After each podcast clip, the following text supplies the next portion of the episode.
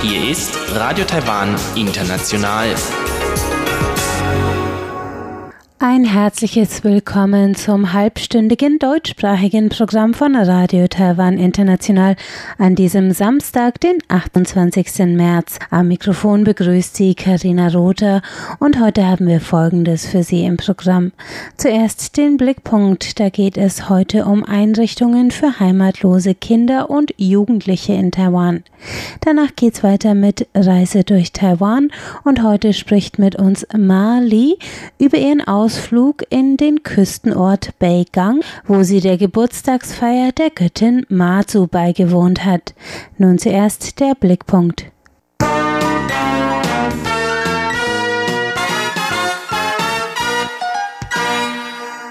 Die Gründe, warum Kinder und Jugendliche von zu Hause weglaufen, sind vielfältig. Sie reichen von häuslicher Gewalt und Missbrauch bis zu hohem Druck und nicht genug Akzeptanz seiten der Eltern. Taiwan verzeichnete im Jahr 2019 1635 Jugendliche, die als Kinder ohne Zuhause auf staatliche Hilfe angewiesen waren. Die Dunkelziffer der Ausreißer ist deutlich höher. Bei mir war der Grund häusliche Gewalt. Deswegen bin ich ins staatliche System gekommen. Später bin ich bei CCSA gelandet und das wurde für mich ein wichtiger Ort mit vielen Erinnerungen. Der junge Erwachsene Ajang spricht auf einer Pressekonferenz von CCSA. Der selbstbewusste junge Mann hatte nach seiner Flucht von zu Hause ein Heim beim chinesischen Verein für Kinderheime und Unterkünfte, kurz CCSA, gefunden. Die taiwanische Organisation ist eine von wenigen privaten Betreibern von betreuten Wohneinrichtungen für Jugendliche ohne Zuhause. Mit der Pressekonferenz am Mittwoch wollte die CCSA auf den Mangel an Mitteln und den Mangel an Plätzen für bedürftige Kinder aufmerksam machen. Ich hoffe, dass die Leute unsere Geschichten anhören und dann Kindern und Jugendlichen in Wohneinrichtungen mehr Verständnis und Unterstützung entgegenbringen. Sie sollten den Angeboten der Wohneinrichtungen mehr Beachtung schenken. Auch Kernan war Bewohnerin eines CCSA-Hauses. Damit ist die Jugendliche mit dem buschikosen Haarschnitt eine von wenigen Glücklichen in Taiwan. Laut Statistik können nur 6% oder 101 aller bedürftigen Jugendlichen einen Platz in einer privaten Einrichtung bekommen. Dort erhalten sie die Aufmerksamkeit und Fürsorge, um sie für ihr späteres Leben zu rüsten. 60% aller Jugendlichen, die dort untergekommen gekommen sind, haben nach ihrem Auszug eine feste Unterkunft oder Arbeitsstelle gefunden. Die durchschnittliche Wohndauer beträgt 110 Tage. Lu Kerwin, der Generaldirektor von CCSA, beschreibt die Mission der Einrichtungen so. Diese Kinder sollen nicht zu sozialen Problemfällen werden, sondern zu Schlüsselfiguren in der Veränderung der Gesellschaft hin zum Besseren. Wir hoffen, dass alle zu diesem Ziel beitragen können. Laut CCSA sind ihre Einrichtungen in nur zehn Kreisen Taiwans vertreten, mit durchschnittlich 15 Plätzen pro Unterkunft. Jede Unterkunft erhält jährlich staatliche Zuschüsse in Höhe von 500.000 Taiwan-Dollar, umgerechnet sind das 15.000 Euro. Doch die Betriebskosten pro Jahr betragen das Fünffache, 75.000 Euro. Deswegen wirbt die CCSA in ihrer jüngsten Initiative nicht nur für Spenden, sondern auch eine andere Politik. Schirmherrin der Initiative ist die bekannte Sängerin Rachel Liang. Es ist sehr schade, wenn diese Kinder den falschen Weg einschlagen. Sie haben bei diesen Einrichtungen eine Chance, Liebe und Fürsorge zu erfahren. Wenn sie später nicht von Empfängern dieser Unterstützung zu Gebern werden, dann ist das sehr schade. Deswegen finde ich dieses Thema sehr wichtig. Und Rachel Young spricht aus Erfahrung. Sie selbst hat ihre Kindheit in einem Kinderheim verbracht. Ihre Karriere begann, als sie mit 17 Jahren durch ein Gesangscasting-Format bekannt wurde. Nun möchte die 32-Jährige anderen Kindern in ihrer Situation ebenfalls einen Ausweg ermöglichen.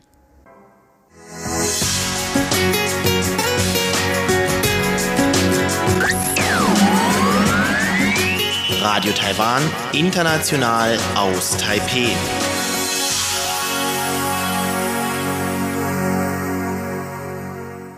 Es geht nun weiter mit Reise durch Taiwan und heute hören Sie ein Gespräch mit Mali, die vor fast einem Jahr Beigang in Südwest-Taiwan besucht hat. Der kleine Hafenort ist besonders Anfang April als Ausflugsziel beliebt, weil dort die größten Feierlichkeiten anlässlich Masus Geburtstag in ganz Taiwan stattfinden. Mazu ist die wichtigste Schutzgöttin Taiwans und ihr Geburtstag wird in den Tempeln Beigangs laut und ausschweifend begangen. Mali berichtet von den bunten Kostümen, der lärmenden Musik, den Tanzdarbietungen und den Feuerwerken während der göttlichen Geburtstagsfeier. Und sie erklärt, was ein sogenannter Tigermann ist und warum er sich mitten in die Feuerwerkskörper wirft.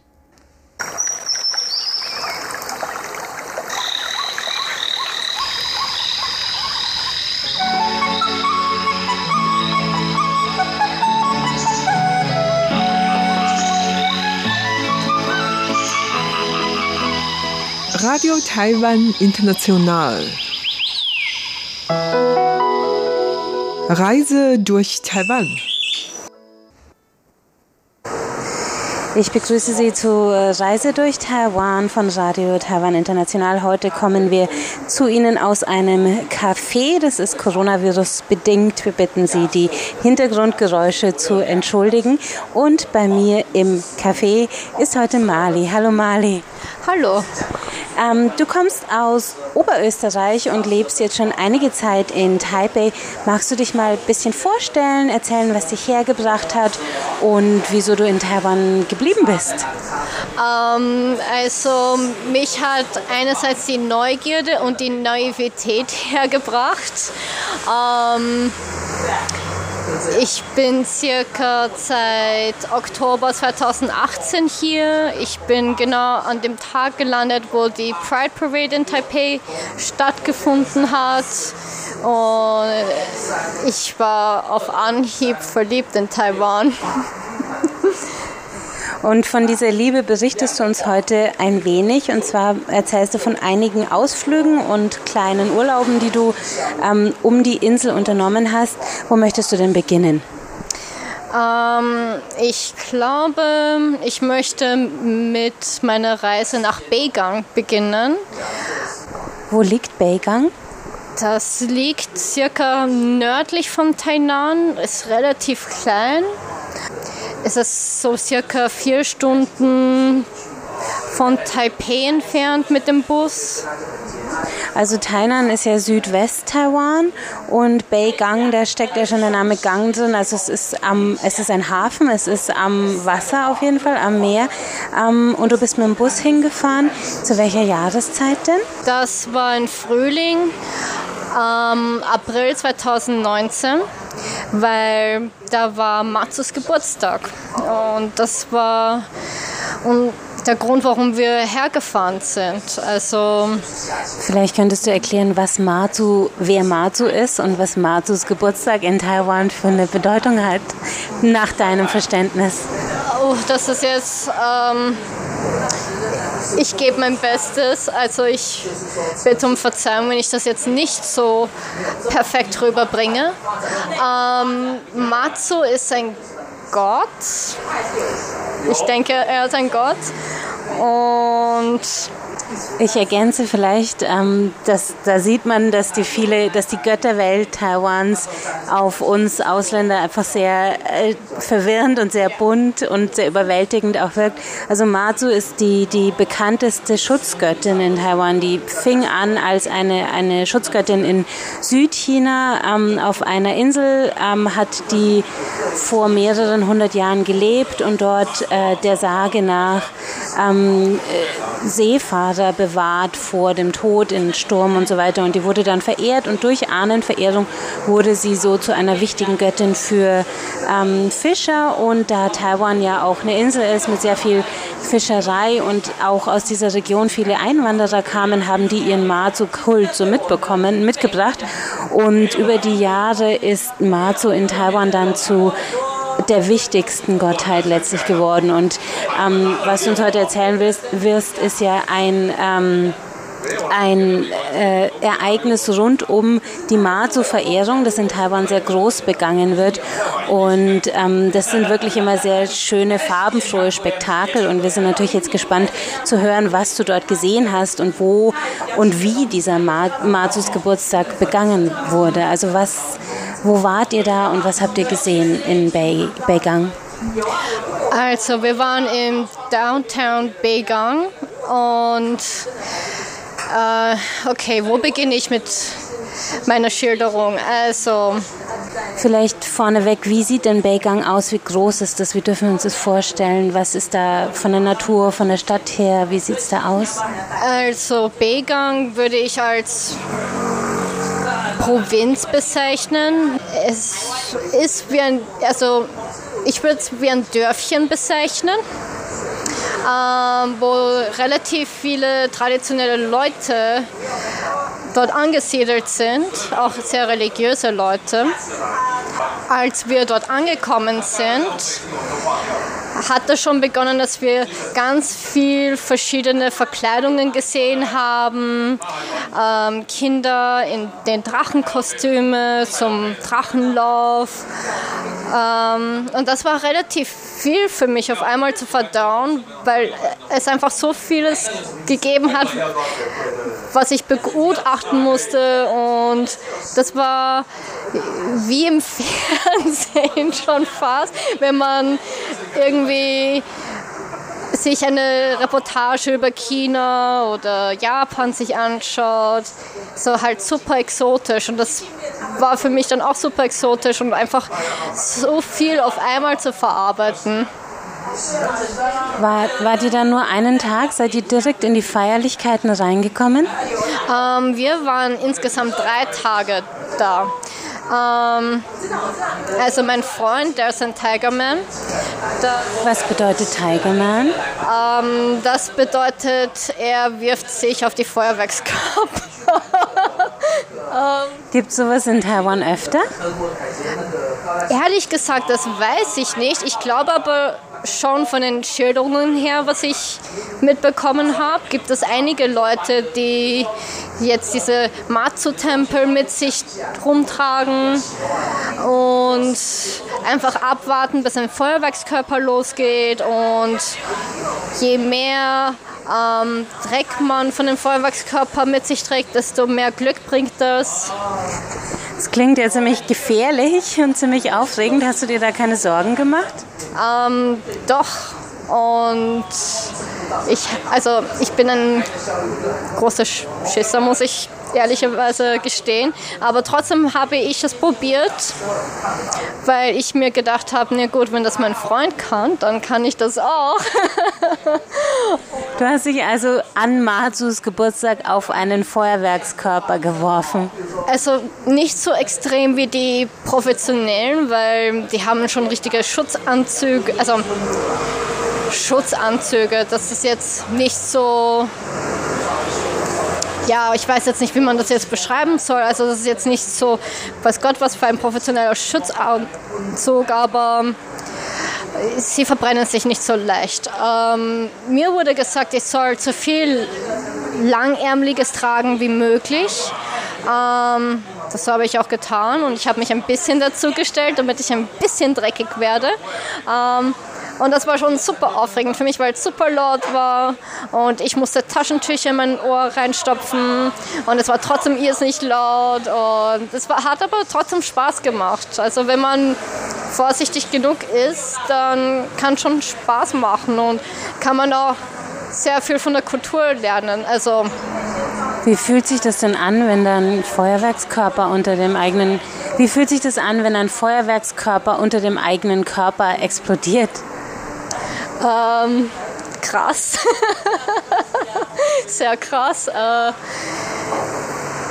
ja, man denkt sich, okay, ich werde jetzt sterben, aber dabei ist nichts. Und wenn man das ganz rational betrachtet, war dieser Feuerwerkskörper eh ein bisschen weiter weg, aber es fühlt sich halt nicht nah an, weil es halt natürlich ganz laut ist. Ähm, aber an und für sich hat es mir eigentlich Spaß gemacht.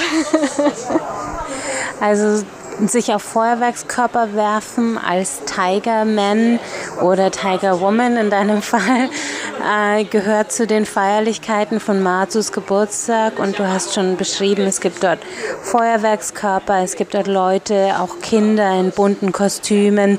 Ähm, wie kann man sich diese Szenen noch vorstellen? Also was, was gibt es da für Geräusche? Wie, wo findet das Ganze statt? Ähm, also wie ich schon erwähnt habe, das findet im Downtown statt. Ähm, also neben dieser Feuerwerkskörper gibt es auch natürlich Drachenläufe. Ähm, das habe ich übrigens auch gemacht. Also ich habe einen Drachen geführt mit seinem Stab in der Hand und je nachdem, wie ich den Stab bewegt habe, haben die sich mitbewegt. Ähm, das war relativ lustig. Dann gab es etwas, was ich sehr skurril fand, und zwar Gogo-Tänzerinnen auf der Bühne, relativ halbnackt, die zu richtig schnellen Techno-Musik dazu getanzt haben. Ich, mir wurde erzählt, dass die dazu dienen, um die böse Geister zu verscheuchen. also Gogo-Tänzerinnen, die die bösen Geister fernhalten, auf einer Bühne. Ähm, findet das Ganze an einer Stelle im Tempel statt oder zieht dieser Umzug durch die Stadt? Wie dürfen wir uns das vorstellen? Ähm, die zieht sich durch den ganzen Staat. Ähm, ja, da gibt es ganz viele verschiedene Stationen in der Stadt. Also es findet jetzt nicht in einer Tempel statt. Ich, ich glaube, da hat es über 15 Stationen gegeben. Also vielleicht fünf große Bühnen oder eine große Bühne und vier kleinere Bühnen und dann hat man halt darauf gewartet, wann der Matzo kommt, also die Matzo-Statue. Das heißt, die, die Gottheiten in Taiwan werden richtig verkörpert in Form einer Statue, die dann auch physisch sich durch den Ort bewegt. Hast du die Statue selber gesehen? Ähm, ja, die war relativ klein. ähm, das Gehäuse dafür umso größer. Wie ist die aufgetreten? Mm, das ist jetzt schon etwas länger her, aber ich glaube, die Statue war sitzend. Wird die getragen oder wie kommt die auf die Bühne? Ah, die kommt gar nicht auf die Bühne, wo die Gogo-Tänzer jetzt tanzen. Also die stellen sich quasi neben der Bühne und am Ende des Tages kommt die dann zurück in die Tempel hinein. Also aber ich muss auch gestehen, ich glaube, ich habe nicht so viel von der Statue mitbekommen, weil die ganz schwarz war und deshalb jetzt nicht so super erkenntlich war. so sehen die Mazu-Statuen oft aus. Das sind oft schwarze Gottheiten mit äh, sehr goldenen, edlen Kostümen und dann hängen da so wie so rote Bommeln vor, den, vor dem Gesicht runter und werden meistens in Sänften getragen durch diese Umzüge. Und du hast jetzt schon andere Elemente auch erwähnt, also ähm, Feuerwerkskörper hast du erwähnt, äh, dann hast du selber einen Drachen geführt, dann gibt es Tänzerinnen auf der Bühne, Techno-Musik. Was für Elemente gehören noch zu so einer, so einer Matsu-Geburtstagsfeier dazu? Ähm, ganz schrille, ganz laute Musik, am besten vor den Tempeln. Ähm, das habe ich auch vergessen zu erwähnen. Also da gab es auch sehr interessante Kostüme, die sehr gefährlich ausschauen, die wahrscheinlich über zwei Meter groß sind und die Masken, ich glaube, die stellen irgendwelche Dämonen oder Götter dar und die sind ganz besonders krass drauf, weil die einfach direkt in den Feuerwerkskörper reinlaufen. Soll Glück bringen. Ähm, ja, das hat mich am allermeisten gestaunt, diese äh, riesige maskierten ich nehme mal an, das waren auch Götter. Also das habe ich jetzt nicht so ganz verstanden, wer das sein soll, aber hat mich ein bisschen an Perchtenlauf in Österreich erinnert. An was? Ähm, Perchtenlauf, also mit dem Krampus. Also wo Männer sich auch verkleiden, nur anstatt dass man irgendwie was Pelziges trägt, trägt man halt irgendwie einen Dämon oder Gott, je nachdem.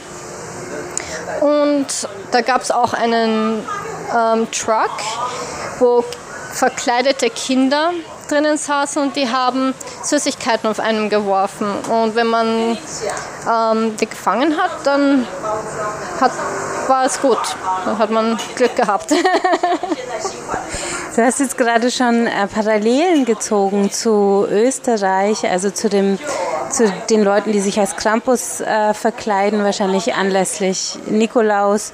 Und ähm, auch solche Wägen, solche Umzugswägen kennen wir ja durchaus, äh, wo dann Süßigkeiten runtergeworfen werden oder dergleichen. Würdest du sagen, diese Geburtstagsfeier von Matsu oder solche Tempelumzüge haben überhaupt irgendwelche Parallelen in europäischer Kultur? Also für Leute, die sowas noch nie erlebt haben, gibt es da Bilder, die man ähm, die man hervorrufen kann, um das so ein bisschen greifbarer zu machen, was da eigentlich passiert ist, was du da eigentlich gesehen hast?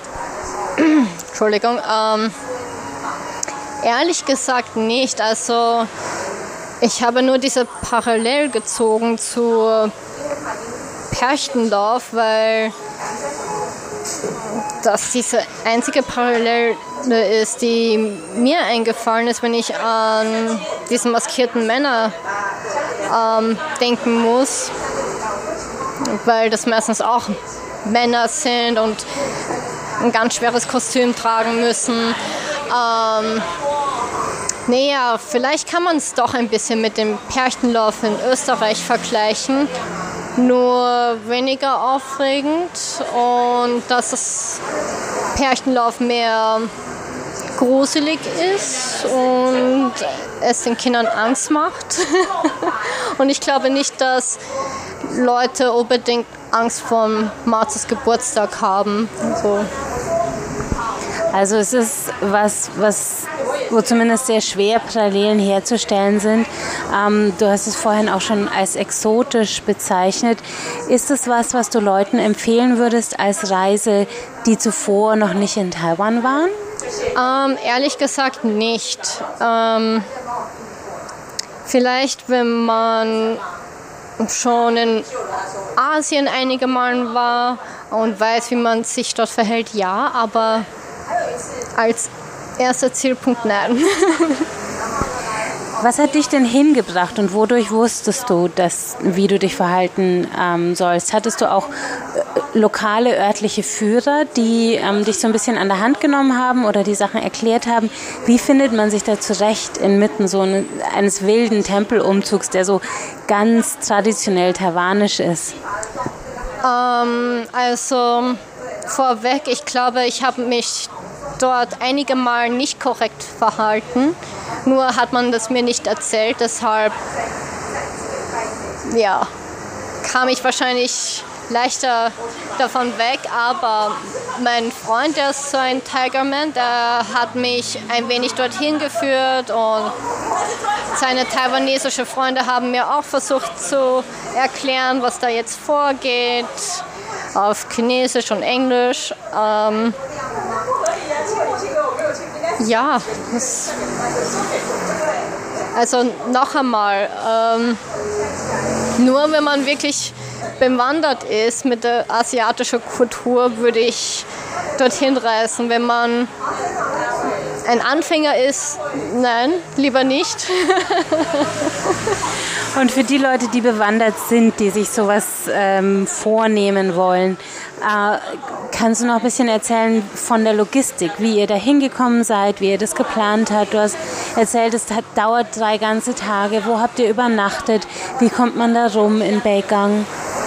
Ähm, in Began an sich kommt man herum zu Fuß. Also ja, man möchte, man kann auch gar nicht öffentliche Verkehrsmittel nehmen, weil alles lahmgelegt wird für Matsu. Von Taipei aus sind wir mit dem Bus hingefahren und ich glaube, man kommt auch nur mit dem Bus hier hin, Wir haben uns ein Hotel gemietet für drei Tage und haben uns ein Hotel ausgesucht, was ziemlich nah am Geschehnis ist, weil man wird sehr schnell müde davon. Es geht fast 24 Stunden lang so, dass man jedes Mal Feuerwerkskörpern hört. Und da will man jetzt nicht zwei Stunden lang ähm, zurückreisen, nur um ins Hotel zu gelangen. So, deshalb haben wir uns entschieden, gleich am Ort des Geschehens ein Hotel zu, auszusuchen. Ich meine, dafür ist es richtig laut und man kann vielleicht nicht so gut schlafen, aber ähm, es ist wert. Also du sagst, es ist laut, man kann nicht so gut schlafen, es sind überall Feuerwerkskörper. War das denn eine sichere Erfahrung? Also ähm, ist es da sicher, an so einem äh, Tempelumzug teilzunehmen? Wahrscheinlich nicht. Wahrscheinlich ist es nicht so sicher. Aber was ist schon sicher? Du würdest es nochmal machen. Ja, ich würde es schon noch einmal machen. Ich würde es vielleicht ein bisschen anders machen. Ich würde vielleicht meine Haare und mein Gesicht bedecken, weil was hat auf jeden Fall den Leuten angelockt war mein exotisches Aussehen. Und in Begang sind jetzt nicht unbedingt viele Ausländer dort und zumal keine weibliche Ausländerinnen. Und die fanden das total spannend, dass der Bär vom Weiten gekommen ist. Und mir ist passiert, dass ich dann ähm, Fotos gemacht habe mit Müttern und ihren Babys, Politiker und Politikerinnen. Und dann und da gibt es auch ein Bild davon, wo irgendwie 20 Leute neben mich stellen, nur ein Foto mit mir zu machen. Und das war mir dann richtig unangenehm.